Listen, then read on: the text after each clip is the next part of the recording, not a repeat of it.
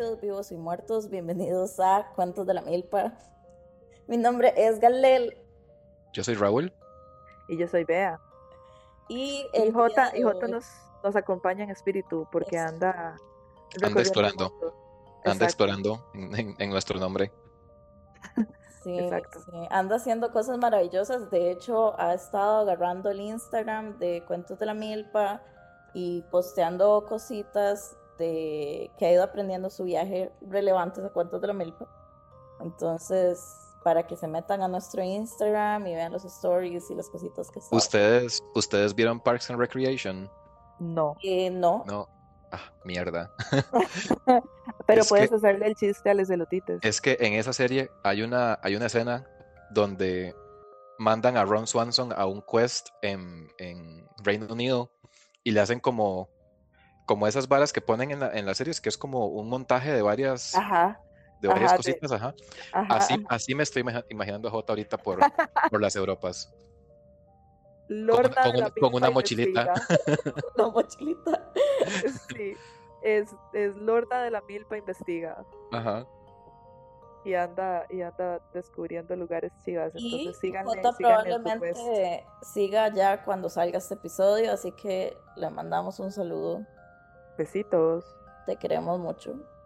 Sí. Em, ah, y un anuncio parroquial antes de hablar del episodio es que ya están cayendo los aguinaldos y tienen algún No familiar y que Sí, pareja que le gusta cuentos de la milpa, ¿por qué no comprarle una chema? Una taza que cambia, que, que, que cuando se calienta sale el logo de Cuentos de la Milpa. Chuzo, un chuzo de taza. Si les interesa, pueden también pasar al Instagram de Cuentos de la Milpa. Tenemos mercadería, tenemos pines y está muy barato, son 1500. Eh, Aproveche y eche, como dicen en la feria. Así es. pines de acrílico. Entonces, pasen, siéntanse sin, sin ningún compromiso. Pase, pase machita, asómese, dígame si le interesa algo. Sin compromiso. Vea, vea, compare.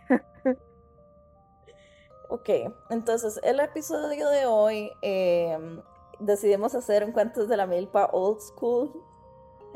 Eh, hace rato no hablábamos como de alguna teoría de conspiración o de un tema así como incidentes y aliens. Eh, nos disculpamos. Siento que hoy traemos un tema un poquito más light. Sí, Exacto. este es un Más light, más de- light, un evento así, una explosión gigantesca, que es un despiche. es el tema light. Sí, porque cuando hablamos de excrementos de imagen soy mucho más duro. Sí, sí, por allá. Y cuando hablamos de otras dimensiones y la vara por allá se pone un toque más, más fuerte el asunto. Exactamente. Entonces, el día de hoy vamos a hablar de. eh, me encanta el nombre que le puso Bea. Bueno, no sé si fue Bea o, o Raúl. Sí, yo le puse así. Ay, yo te conozco. Se llama Tunguska, se, se está cayendo el cielo y maravilloso. Eh, si alguien quiere llevarme de la manita por este viaje, porque yo soy igual que ustedes, elotites. Yo, yo les. Entendiendo Ah, que bueno, sí. adelante, Raúl. Esto, esto es un evento que se llama, bueno, la, la definición de la vara se llama bólido, que es básicamente cuando hay un evento que involucra a un asteroide. No voy a decir, no voy a decir más porque esto puede ser un spoiler para más adelante, entonces voy a dejarlo ahí, Ajá, ajá, ajá. pero por ahí anda el asunto. herramienta será útil más adelante. Sí, Sí, correcto. La cosa es que el evento de Tunguska, Tunguska es un lugar que está en Rusia, y, y ya este, este evento que se dio en 1908, el 30 de junio de 1908, ha sido motivo de muchas teorías de conspiración, porque es sin precedentes y es muy raro para, ¿verdad? para el contexto histórico y mundial y todo, muy raro. Esto es una eh, este evento es una explosión de aproximadamente 200, perdón, 12 megatones de potencia que sucedió y aquí voy a empezar a machetear nombres, vean, perdónenme, pero el lugar se llama Podkamenaya El río, el río se llama este, Podkamenaya Tunguska, ¿verdad? Entonces, la explosión sucedió cerca de este río y esto es, en, bueno, en Rusia, ¿verdad? Entonces, para que ustedes hagan una idea, eh, la explosión tuvo aproximadamente 12 megatones y el Little Boy, que es el misil eh, atómico que fue arrojado sobre Hiroshima, tenía 15 megatones. Entonces, más o menos ustedes, las personas que estén familiarizadas con eh, la bomba atómica de Hiroshima, pueden hacerse una idea de cómo fue la cosa. Esta explosión eh, se dio, digamos, cerca de la zona del este de Siberia y aplastó ¿verdad? La potencia de la explosión aplastó alrededor de 80 millones de árboles en un área de aproximadamente 2.200 kilómetros cuadrados. Eh, y hay personas que vieron el evento que dicen que por lo menos tres personas murieron durante ese incidente. Entonces, ¿qué fue lo que pasó? Ese día que les dije, ¿verdad? El 30 de junio de 1908, esto sucedió en la mañana, alrededor de las 7 y 17 de la mañana. Hay personas que estaban ahí eh, viviendo sus vidas. Viviendo sus vidas, tomándose el cafecito de la mañana, comiéndose un pintico.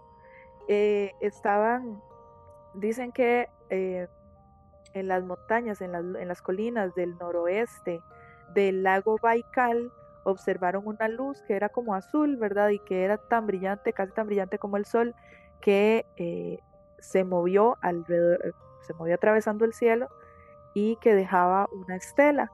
Entonces, en algún punto en el horizonte se produjo un, relámpago, un destello, y, digamos, como unas ondas, ¿verdad? Y unas nubes eh, ondulantes que fueron seguidas por fuego, por, por, una columna de fuego que se levantó allá en el horizonte, ¿verdad? Entonces, eh, yo puedo imaginar así como una bola de fuego, como, como... Ay, como en Avatar. Eso es gracias. Ah, gracias, exactamente. exacto. O, o, como cuando Kubira eh, explota, explota el robot. Ah, que, que tiraba el, rayo láser. Que tiraba un rayo espiritual, ¿verdad? De las, de las vainas espirituales.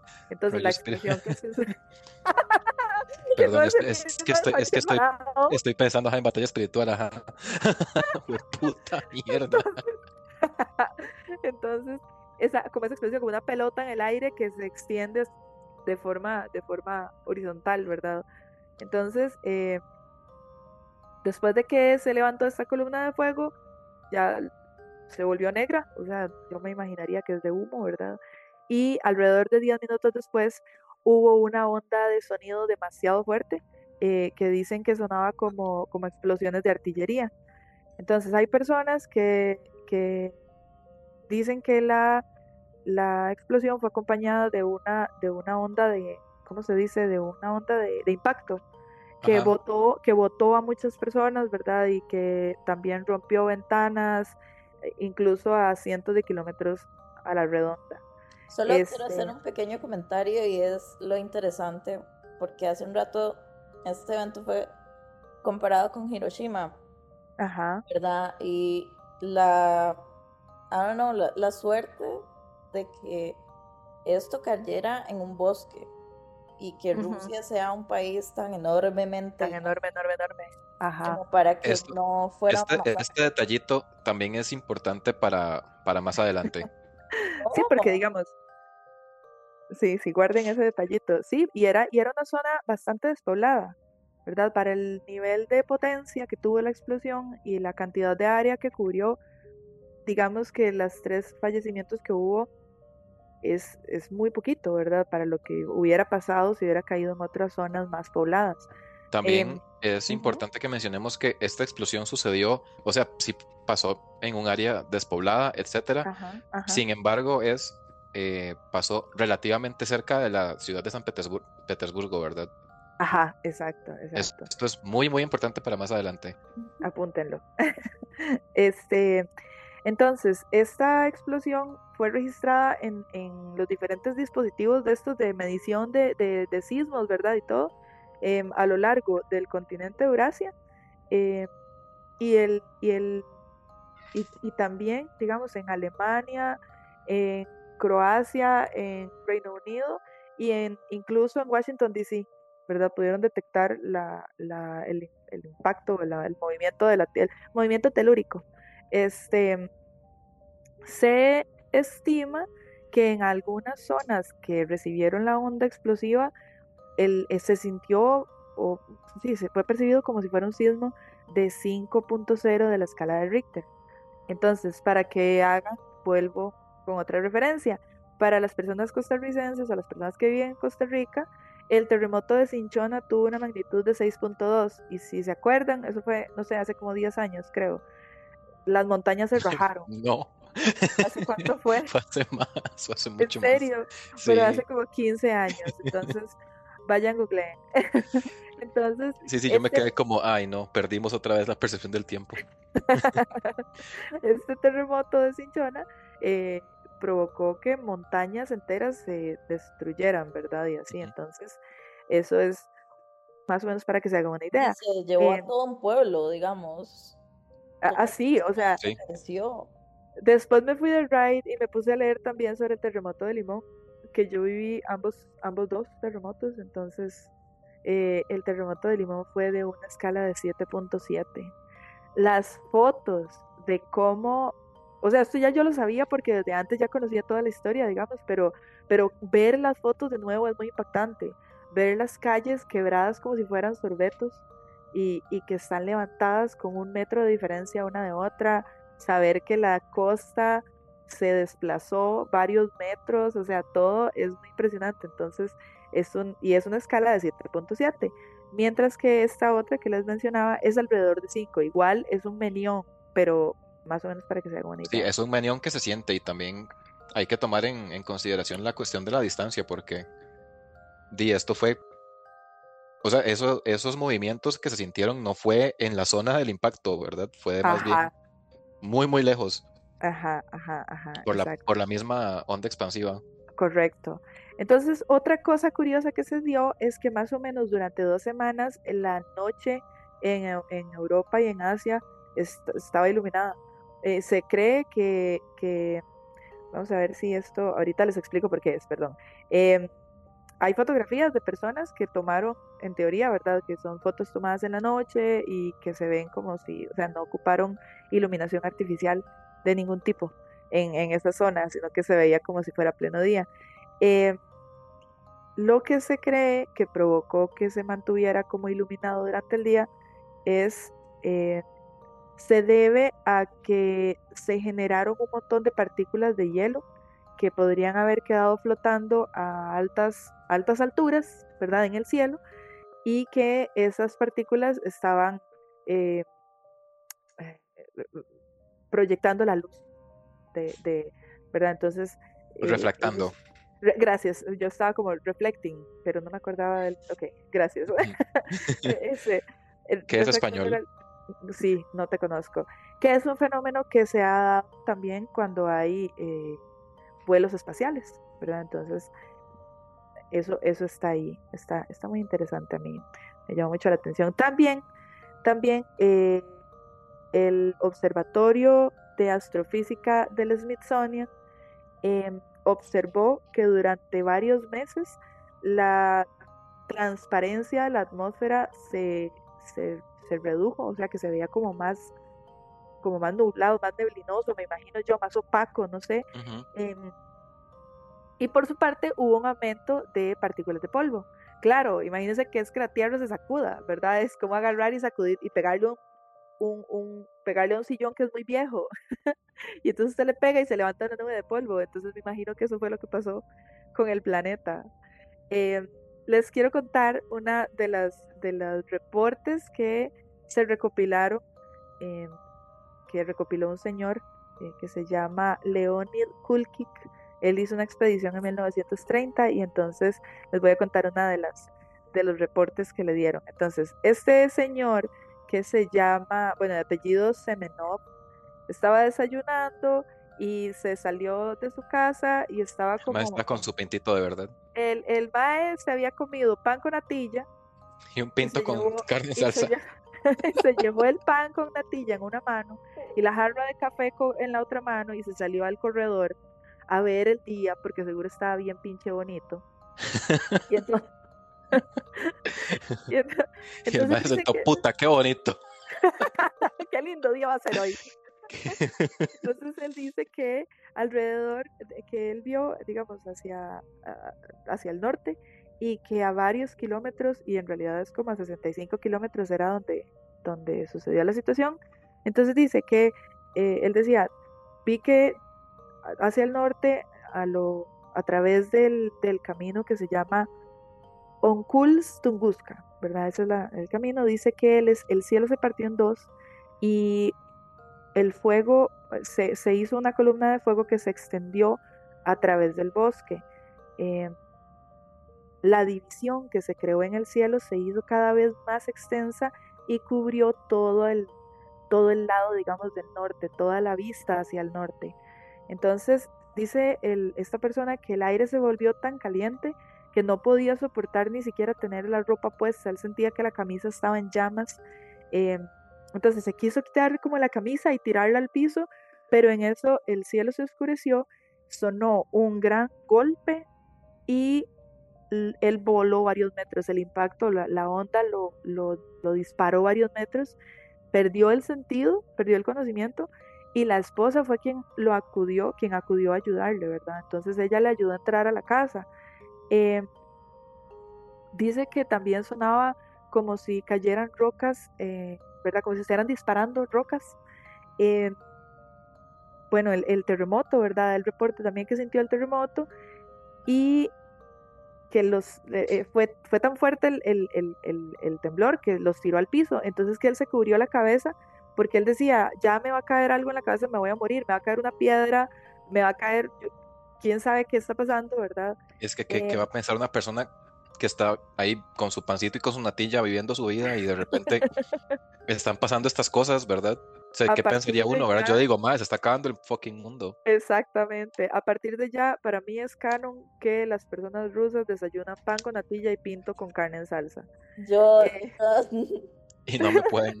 Por allá. Entonces, no me pueden convencer de lo contrario.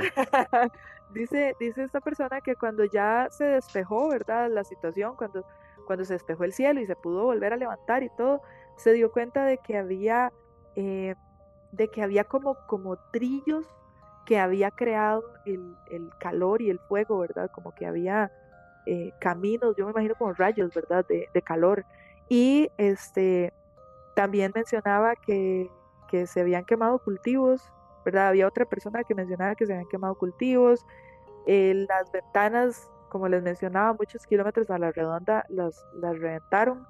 Y el detallito que él menciona es que en la bodega el candado que él tenía, el candado de seguridad que era de hierro, estaba roto, ¿verdad? Del, del impacto que, que hubo. Entonces, eso fue lo que pasó. Cayó Goku, cayó el cometa de Sosin, algo cayó ahí y explotó esa vara un montón de kilómetros a la redonda. Ahora, ¿qué fue lo que pasó? Era el avatar. Era el avatar, exacto. El avatar. teoricemos, teoricemos sobre qué sucedió. Bueno, hay una, hay varias eh, cuestiones muy curiosas de este, de este evento. Uno de los cuales, porque di, inicialmente lo que se pensó fue como, ah, sí, de fijo fue un meteorito, ¿verdad, Bert? Sin embargo, eh, faltaba algo en la escena porque no hubo cráter en ningún lado, que es un detalle muy, muy importante acá. Porque entonces, o sea, si pueden, busquen imágenes en, internet de cómo se veía el bosque, porque fue como dijo Bea, hay como un centro y a partir de, ese radio los árboles van hacia afuera, totalmente horizontales. Ahora, algo que quiero mencionar, que muy posiblemente lo, lo, lo tenía planeado mencionar adelante, pero lo puedo tirar ahorita en la zona, como decir, donde debería estar el epicentro, los árboles siguen en pie, o sea, seguían en pie, solamente que no tenían ramas, estaban completamente quemados, pero los troncos eran como, como, como un montón de estacas verticales así. Y conforme sí se va alejando del, radio del, perdón, del centro del evento, los árboles sí están eh, acostados contra el piso. Entonces está como eso de, bueno, ¿y dónde está el cráter si estos árboles están aquí? ¿Qué pasó? Ok, adelante. Sí, porque lo primero que pensaría la gente es como si algo cayó ahí, di, ahí tiene que haber algo, ¿verdad? tiene que quedar ajá. algún tipo de residuo o lo que sea. De kilómetros de distancia. Sí, correcto. ma- más que también que se reporta la bola de fuego, etcétera, que en el cielo, ¿verdad? Ahora, con respecto a este evento, hay varias teorías de conspiración al respecto. La primera, que fue la teoría nuclear. Por cierto, este, estas teorías las conseguí en un artículo, como en un actual paper, no es ni siquiera un artículo que me saqué de, ¿cómo se llama? De, De, de BuzzFeed. Eh, ajá, de esos, de, de, variedad, de variedades. Raúl, estamos haciendo un episodio basado en una variedad.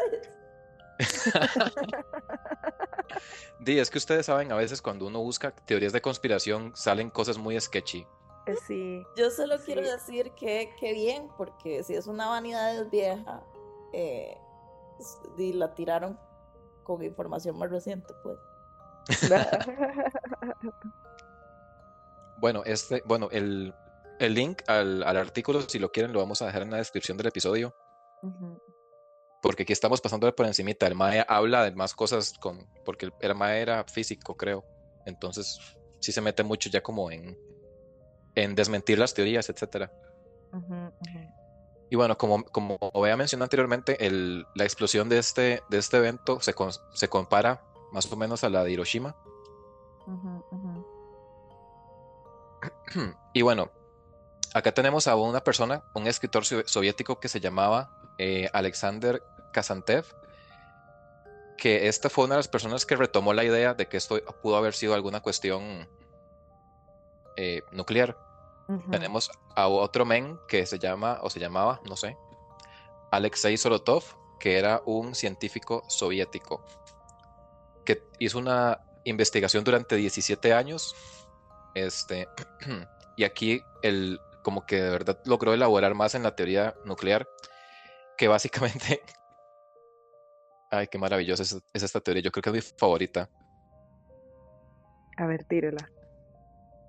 Lo que, lo que dice la teoría nuclear como tal. Perdón. Ay, madre, qué risa. Aquí es donde entramos. Es que siempre decimos los aliens al final. Aquí están en- entrando al principio.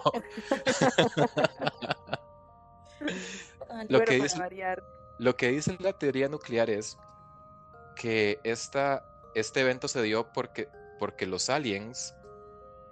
Es-. O sea, que esto era como un ovni que estaba funcionando mal o que no servía, etcétera. Entonces, que los maes lograron eh, tirarse para ese lado, Ajá. para ese lado de la taiga eh, rusa, con tal de no dañar a la, a la civilización, porque como está San Petersburgo cerquita, este, pudo haber sido Los se y- y mandaron es un lugar-. Sí, y es un lugar que está muy, muy poblado. Entonces, lo que decía esta gente de esta teoría es como, ah, ma, decía, huevo, esta gente se fue, no cayó en San Petersburgo porque se hubieran volado a un millón y medio de personas, ¿verdad? Y lo que hicieron fue tirarse para acá, que no había gente y solo se murieron tres. Basándome en esa teoría, los aliens son tuanes. Yo me buen- suscribir a una teoría donde los aliens sean tuanes como en Star Trek. Pero es, es muy interesante porque esta teoría, si, si bien es como la más, bueno, no, más bien ahora que lo pienso es como todo X porque es muy escandalosa, entonces di medios. Pero esta teoría, de hecho, fue televisada y todo, o sea, pasó por el medio de, de TASS, T-A-S-S, que es el, la agencia de noticias rusa, en 1976. Entonces, lo que decía básicamente la teoría es que una nave espacial controlada por seres de otros mundos pudo haber causado la explosión y que era una nave de propulsión nuclear, por eso se, se llama la teoría nuclear. Entonces, básicamente lo que dice el MAE es que la nave explotó por mal funcionamiento y básicamente eso fue lo que pasó. Y que como los MAEs eran, como dijo Gael, eran, eran tuanis, por una cuestión de, y cito, una demostración asombrosa de precisión y humanitarismo, los MAEs se desviaron hacia lo más que pudieron todo. despoblado. Que los aliens para- son comunistas. Eso es lo que estoy escuchando. porque cree que cayeron en Rusia. ¡Eh! Que esto es propaganda militar. Estoy escuchando. Ahora tenemos a otra persona que es un autor científico, bueno, un escritor científico, aunque tengo mis, eh, mis dudas con esto, porque sí, porque lo busqué, o sea, eh, se llama eh, T.R. Lemaire o Lemaire, Mm. que este decía que es un, un escritor científico, si bien no encontré, no encontré como actually artículos científicos Como este, escritos por el MAE, no, no, Ajá. era más como conspiranoico en realidad, sonaba como Ujú. Tenía como esa, esa vibra. Entonces, lo que, lo que este señor decía era que, que este evento era muy fortuito para hacer un accidente. Entonces, que de fijo si eran los aliens que, que no querían pegar con, el, con la ciudad. Eran Jeff, Jeff Goldblum, Goldblum. El que traba lenguas. Jeff Goldblum. Y, y Jim Carrey y, y el otro men que se me acaba El, de el Mae, el Mae, de hecho, intentó como sostener su teoría diciendo que inclusive cuando pasó el evento de Tunguska, que el día estaba completamente claro. Entonces, esto ya me parece ya como muy jalado el pelo en realidad, porque si, si era un accidente, los maes no iban a poder controlar el clima, supongo, o no sé, sí. No soy científico de aliens. Pero lo que decía el mae es que cuando pasaban las cosas, eh, cuando pasaron los, los bombardeos de Hiroshima y de Nagasaki, ese tipo de cosas, generalmente pasaban en, en días muy, muy claros para que se pudiera ver el objetivo. Entonces que esto les pudo haber ayudado a los maes saber hacia dónde di- Al, dirigirse al para- alien piloto. al alien piloto, que el mae pudiera saber como más o menos decir como, bueno, si me tiro más para acá, tal vez no mate un montón de gente. ¿Saben qué me ha llamado la atención? Que hasta ahora no ha salido como nadie a decir que, no sé, fueron los gringos o algo así. No hay una teoría. Porque, Probablemente. porque si yo, a ver, si yo fuera ruso y algo explota en medio del bosque, yo diría, "Mm, de fijo fueron los gringos. 100%. eh, ajá. Esos gringos otra vez están viniéndoseme a meter al patio. Ajá. Entonces yo voy a yo soy el emisario Esa es del nueva teoría. gobierno comunista y vengo a decir fueron los Que gringos, fueran los gringos. fueron los malditos gringos. Di. mm, No me sorprendería. O sea, no, no sería la primera vez que, ¿verdad? Cosas suceden. ¿Qué cosas son Que suceden los gringos hacen provocadas cosas. por ellos? Ajá. Ajá. Luego tenemos la siguiente teoría, que esta es la hipótesis de la antimateria. Ma, estas teorías son las mejores. Son increíbles porque todas son tan, no sé, bulliciosas. No se guardaron nada. Sí, sí, sí. Los maes, dije- una los maes fiesta. dijeron, pero hear me out, dijeron los, los What científicos. if? Ajá. Lo que dice la teoría de antimateria, que estos también los la propusieron ahí unos viejillos X. Lo que dice es que una antirroca compuesta de antimateria fue aniquilada en la atmósfera sobre el sitio de la explosión de Tunguska y causó el daño observado. Cowan et al. este, postuló que la explosión causaría un aumento del radiocarbono atmosférico, o sea que tendríamos más isótopos radioactivos de carbono en la atmósfera. Y, y por eso lo que hizo el MAE fue que analizó el contenido de carbono 14, que es un isótopo radioactivo. Entonces, este men lo que, lo que quería tratar de comprobar era que con la explosión de la antimateria debería haber un aumento en el nivel de carbono 14. Sin embargo, los datos no fueron concluyentes. Ajá, Sí, no. ajá. No, lo que dijeron fue que los datos presentados en el artículo parecen carecer de significación estadística para respaldar sus conclusiones. O sea, siempre no. Sí, el MAE, el MAE no la pegó, pero es, es una teoría muy, muy jalada del pelo, porque di, la antimateria yo creo que ni siquiera se ha comprobado que existe todavía. O sea, eh, como en teoría debería existir, pero no se ha comprobado. No, ando, no ando muy metido en la vara de física, entonces no, te sé. Si ya se comprobó.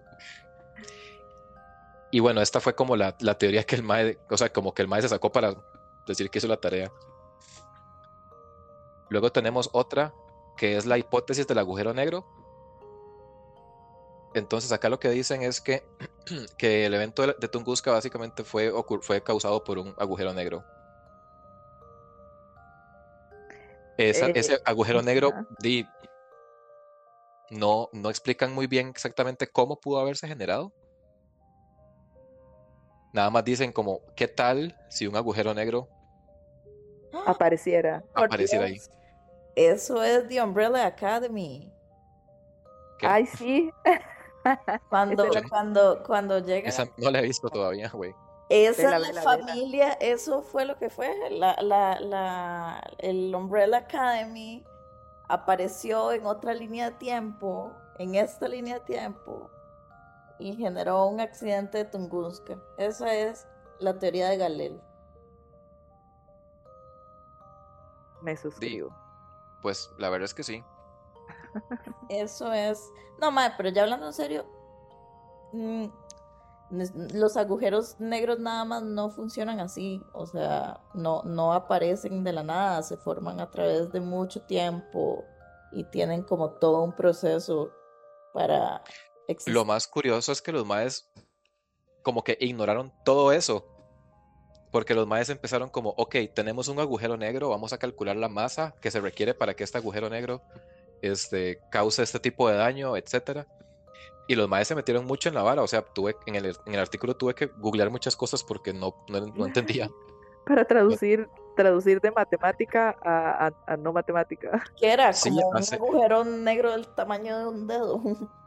Eso es lo peor porque los maestros me lo tiraron en gramos, mae, los odio. me ponen, me pusieron en el artículo como un agujero negro con una masa de 10 elevado a la 22 gramos. ¿Qué? ¿Qué significa eso? Es un número muy grande. No, o sea, ni siquiera podemos como conceptualizarlo. Mm. O sea, son números muy, muy grandes que se usan en cosas científicas. En cosas astronómicas y esas cosas. Pero básicamente los más lograron calcular como más o menos el tamaño que tendría un agujero negro para causar ese tipo de destrucción.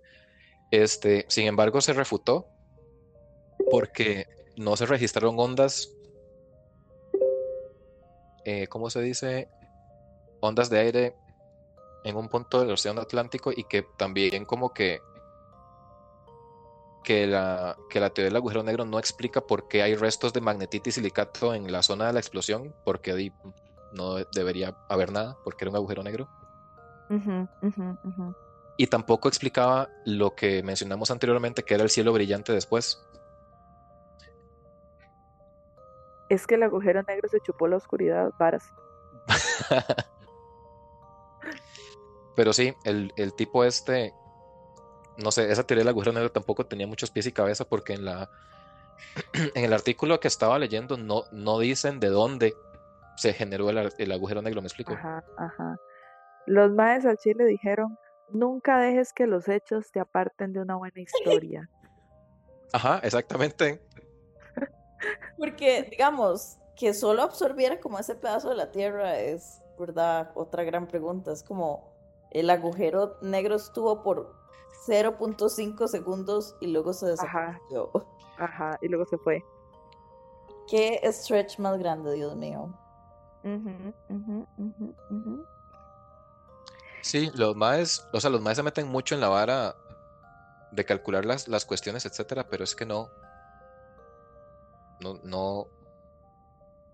No hay de dónde sacar que eso se pudo haber generado, digamos.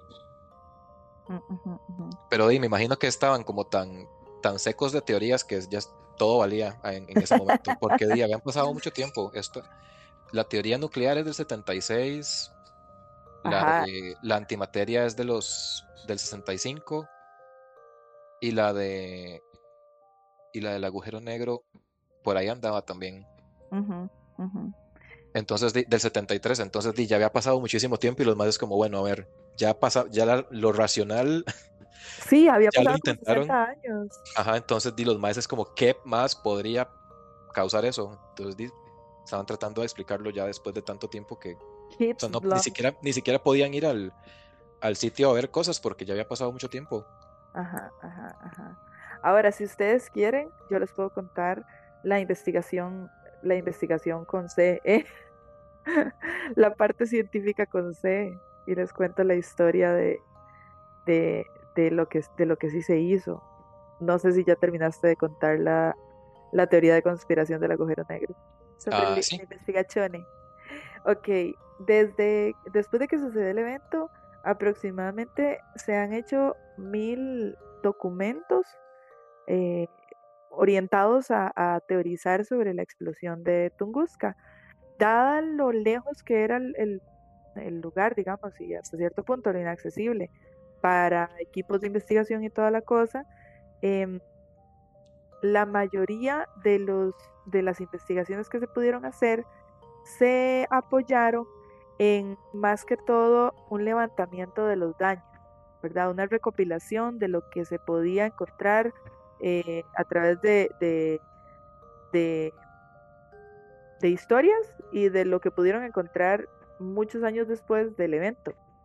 De hecho, pasaron 10 años sin que se pudiera eh, ir a investigar la explosión, en parte por eso que les mencionaba, de que el lugar está relativamente alejado e inaccesible. Y otra situación importante es que durante los, los 1910 eh, en toda esa década hubo muchos conflictos políticos, ¿verdad? Fue cuando inició la revolución bolchevique, cuando cayó el, cuando cayeron la familia Romanov y entonces, mira, como que ponerse a hacer investigaciones, ¿verdad? Tal vez no era, tal vez no era buen momento, entonces como que ir a pedirle al gobierno, eh, ¿cómo se dice? Recursos para investigar, yo creo que no iba a suceder fácilmente. Entonces, hasta 1900, bueno, esas las investigaciones se van dando como 10 años después. Después, en 1921, este señor que les mencionaba antes, eh, Leonid Kulkik, que es el que recopiló las historias de, algunos de los de las personas que estaban durante el evento, él, lideró una investigación a, cercana a la zona. Y este, entonces, aunque digamos, él, él, lo que hizo fue persuadir al gobierno para que le dieran fondos, ¿verdad? Para ir a la zona del impacto, em, para ver, ¿verdad? Con la teoría de que si era un meteorito, podían ir a recuperar material del meteorito para utilizarlo, para, para utilizarlo en, en, en, en recurso, como recurso. Entonces, en 1927 es cuando ya él va a esta expedición y para sorpresa de todo el equipo de investigadores, no había un cráter, que es lo que estábamos mencionando hace rato. No existía el bendito cráter y no había un meteorito. No había, ¿verdad?, pedazos de meteorito ni cuestiones así. Entonces, eh, aunque estaba este, esta parte de destrucción, ¿verdad? Los árboles que les mencionaba antes, que estaban nada más como quemados y que estaban en estacas, ¿verdad? Que se veían como estacas. Em, igual no había ningún tipo de, de, formación en el terreno que diera a entender que había un cráter. Entonces, em, se determinó que la zona que había sido dañada tenía una forma más o menos, ahí lo describieron como una mariposa, ¿verdad? Entonces, como una mariposa con las alas extendidas, entonces las alas eh, tenían una longitud de más o menos 70 kilómetros y el cuerpo tenía alrededor de 55 kilómetros, entonces no era una figura completamente circular, sino que era más como, como más ancha que larga, como oblongo, algo así. Ahora, después, cuando ya hubo expediciones en los 50 y los 60, encontraron residuos microscópicos de silicato y de magnetita que estaban en, en, la superficie, digamos, en el manto terrestre. Entonces, eh, también después, en años después, se encontró este mismo material en la resina de algunos árboles. Entonces, eh, esta, estas, estos residuos que se encontraron, después de analizarlos, em, los, lo, que identificaron era que estaban eh, también muy llenos de hierro, que es un material común que se, que se encuentra comúnmente en los meteoritos, y entonces de ahí eh, se asienta más esta idea de que sí, efectivamente era un meteorito, ¿verdad? Estas, estos elementos cayeron y se distribuyeron durante la explosión y eran de un, de un meteorito. Em, entonces, eh, vamos a ver. Más, también otra cosa era que eh, lo que ellos decían era que simplemente el meteorito explotó, se desintegró, ¿verdad? Durante la caída. Entonces, eh, lo que se concluye es que el, asteroide posiblemente tenía entre 50 y 60 eh, metros de tamaño y que al contacto con la atmósfera, se desintegró. Eh, lo, que, lo que se dice es que este asteroide se entró, digamos, entró a la Tierra desde el sudeste y por eso era que iba como dirigiéndose hacia el norte, ¿verdad? Entonces, que más o menos llevaba una velocidad de 27 kilómetros por segundo. Es que eso es un montón. Eso es súper, súper, súper rápido. Em, y se clasifica como un evento de impacto o como el que mencionaba Raúl, como un bólido, ¿verdad? Aunque no se haya encontrado ningún cráter, eh, pues la, la, teoría más sostenida es que se desintegró a una altura de más o menos entre 5 y 10 kilómetros, en vez de haber chocado con la Tierra y tan tan. Eso me parece, me parece fascinante. O sea, cuando, el hecho de que, de que la misma atmósfera con la fricción lograra romper. La vara. Ajá, porque eso no fue como que se fue erosionando de a poquitos, sino que, de, o sea, fijo sí, pero al puro final el chunche nada más, el, asteroide nada más no aguantó ajá, y, ajá. Y se, se despedazó por la fricción. Y, que, y que eso causó esa onda expansiva gigante que hizo ese desmierde. o sea, que si hubiera, que si ese chunche hubiera pegado, probablemente hubiera sido muchísimo peor, supongo. No la contamos. Posiblemente no la vemos. No la vemos. Ah, bueno, y otra cosa eh, que, que, había mencionado, que había olvidado mencionar, es que este no es el primer evento eh, de un meteorito que impacta la Tierra y que podría, ¿verdad? O que impacta o que, se acerca a la Tierra. Este, obviamente están los, los prehistóricos, ¿verdad? Pero este es como el primero del cual se, tuvo un registro y hubo investigaciones y todo. Cuando, ¿cómo es? En la era más, más desarrollada, digamos, de los humanos, de la raza humana. Los otros eran los de los dinosaurios, que, no, que, posiblemente no nos, nos dejaron apuntes. No les dio tiempo. Porque ese, sí sí pegó. Ese sí es cierto que se vino con todo el peso. Pero igual, bueno, de esta, de todas las teorías, realmente la del asteroide es la que más me gusta. ¿La de que el asteroide se desintegró? Sí, porque, porque igual me parece muy impresionante. Sí, o sea, como, como ver la, la magnitud de, la magnitud de todo, pues. Ajá. Sí, sabes que yo siento que, que, a veces nosotros nos inventamos todas estas teorías de conspiración, pero la realidad es lo suficientemente sorprendente. Como el hecho de que, ¿cómo es? Como el hecho de que las, ay, de que la aurora boreal en realidad son un montón de explosiones solares pegando en la atmósfera. Uh, yo pienso en eso y un poquito se me dispara la ansiedad. yo, veo a una, a una youtuber que la, la madre les voy a pasar el, canal porque es muy chiva. La madre vive como en el pueblo más, más al norte del mundo. Entonces es, es, todo un ride. Bueno, la verdad es que donde están hay auroras boreales como en esta época del año. Y entonces en uno de los videos que estaba viendo de ella, la madre las, las muestra y se veía tan mágico. Y después me, me acordé justamente de eso. Y yo, ¡ah! yo voy a, voy a decir lo que yo entiendo, obviamente, o más bien les aclaro que tal vez no sea la información más, más, este, más exacta, pero lo que yo entiendo es que las tormentas solares que se extienden a lo largo de, la galaxia, este, cuando chocan con la atmósfera, porque lo que nos llegan son residuos, pero son igual residuos muy fuertes, ¿verdad? Dice el sol. Sí, es mucha radiación.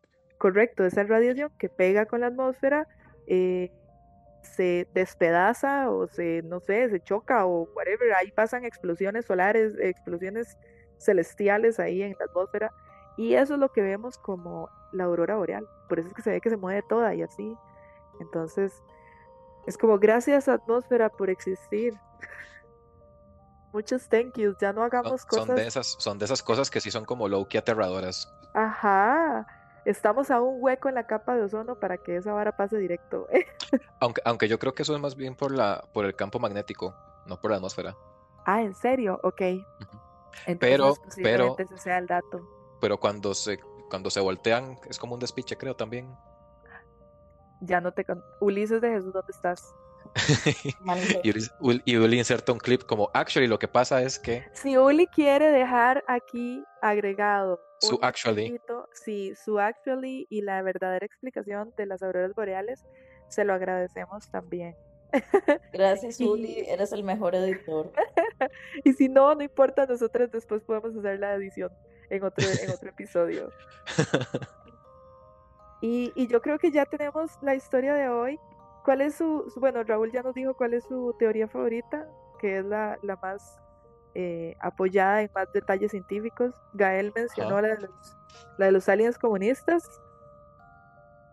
Yo, me parece. Y la de los aliens comunistas me encanta porque me hace sentir que estoy en Star Trek. Porque. y, y, es mi momento de hablar de Star Trek. Eh, una de las creo que la... Ah, sí, Star Trek First Contact. Se trata de eso, de que la raza Klingon viene a la Tierra a, hacer primer contacto con los humanos. Eh, to help us, right? Y yo quiero creer en un universo como en el de Star Trek, donde la comida es universal y los derechos humanos básicos también a través de la federación. Yo, yo sueño con ese mundo, entonces me voy a suscribir a la teoría. Yo puedo ver al capitán James T. Kirk haciendo eso de estrellarse contra una montaña para no caerle a la población. Gracias, este fue mi momento de ñoñar de Star Trek. Gracias a usted. Yo quiero proponer la opción de que ahí los gringos están metiendo mano. Por allá. Sí, no, no sería la primera vez tampoco. Yo solo quiero, ah, quiero añadirle a eso, vea. Porque ahora que nos que me que me exponían todo este, este tema de Tunguska. me parece me parece que si la, una explosión de una bomba atómica ocurre a la suficiente distancia en el cielo, la onda, bueno, primero que nada, la radiación no necesariamente le llega a nadie más que algunas lluvias ácidas. Casual. Casual. Lo, lo normal. Ajá. normal. Ah, pero me imagino que hay un punto de altitud de enviar una bomba atómica a la atmósfera donde ya no, donde sus efectos pueda ser como parecido a lo que pasó en Tunguska, que nada más fue como una onda expansiva de destrucción. Ajá. Entonces me pregunté por un momento, ¿será que los gringos mandaron un, un Hiroshima y Nagasaki? Pero que no llegó. Ajá, y no llegó y explotó muy arriba.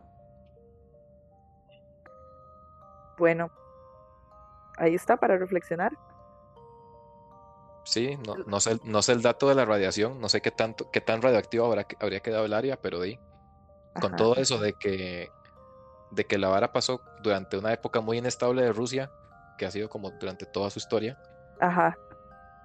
Entonces, pues, di, tal vez se les pasó el tiempo de investigar cuánta radiación había de manera precisa no está tan jalado el pelo por allá. Por allá deberíamos hacer un episodio de Chernobyl ahora de que estamos hablando de, de rusos y radiación. Qué fuerte, tabú. sí. Sí, Pero es un gran tema. pero es un gran tema. Chernobyl me pone, me pone particularmente triste porque una vez vi en un programa que hay muchos perritos ahí No, Ah, no, sí, es y cierto. son, y son radioactivos, entonces nadie les puede hacer cariñito. No, son ferales, fijo. No, no, no, nada más son perritos que Son- no tienen casa. son, son perritos ra- radioactivos. Fijo, no solo perritos, toda la fauna. Ajá. Ah, sí, sí, hay cerdos, como hay cerdos gigantes y todo, sí. Oh, wow. Es como un nuevo foco de evolutivo, I guess. Y los perritos a huevo, diciembre. Los- sí, sí, ahí de fijo es este, ¿cómo es este Resident Evil ya? Sí. Bueno, si quieren un episodio de Chernobyl, dejen los comentarios en, el, en la publicación de este podcast. Ujú. Confírmenos. Y de nuevo, el, ah, el artículo al que me referí está, va a estar en la descripción por si lo quieren ver, por si tienen dudas de, de cosas de física. Por si quieren calcular cosas de física y esas cosas. Pensé que ibas a decir, por si tienen dudas de la revista, ¿cuál era? Variedades. Va- Variedades. Por si necesitan comprobar el nombre de la persona que escribió este artículo. Por si quieren hacerme fact-checking y así, para ver qué tanta, qué tanta papaya hablamos. Sería muy divertido. Raúl, ¿puedes mandarnos fotos de la revista Variedad?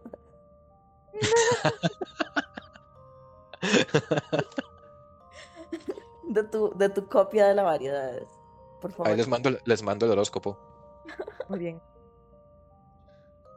Muy bien. Creo que estaríamos para la noche de hoy.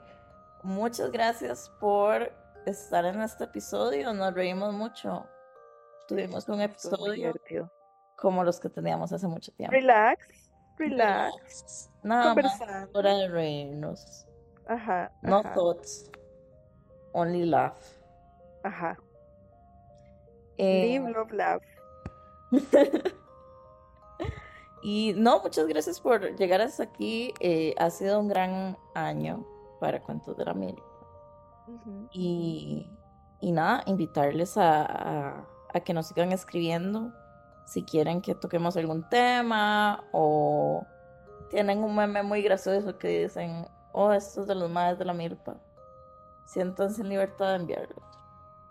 Estamos Exacto, en Twitter como Cuentos de la Milpa y en Instagram, no, en Instagram como Cuentos de la Milpa y en Twitter como arroba de la milpa. Arroba la milpa. Y estamos en Patreon también. Así es. Ahí tenemos contenido extra, contenido adicional. El tras Así porque, bambalinas. porque hoy nos tiramos unos buenos chismes. Uy, sí, la verdad es que este Patreon quedó. Es sobre duendes. Sí, Ahí les Y chismes. y chismes varios. Y chismes sobre duendes. Bueno, gracias por, ven- por llegar hasta aquí y nos vemos la otra semana. Chao. Adiós. Adiós.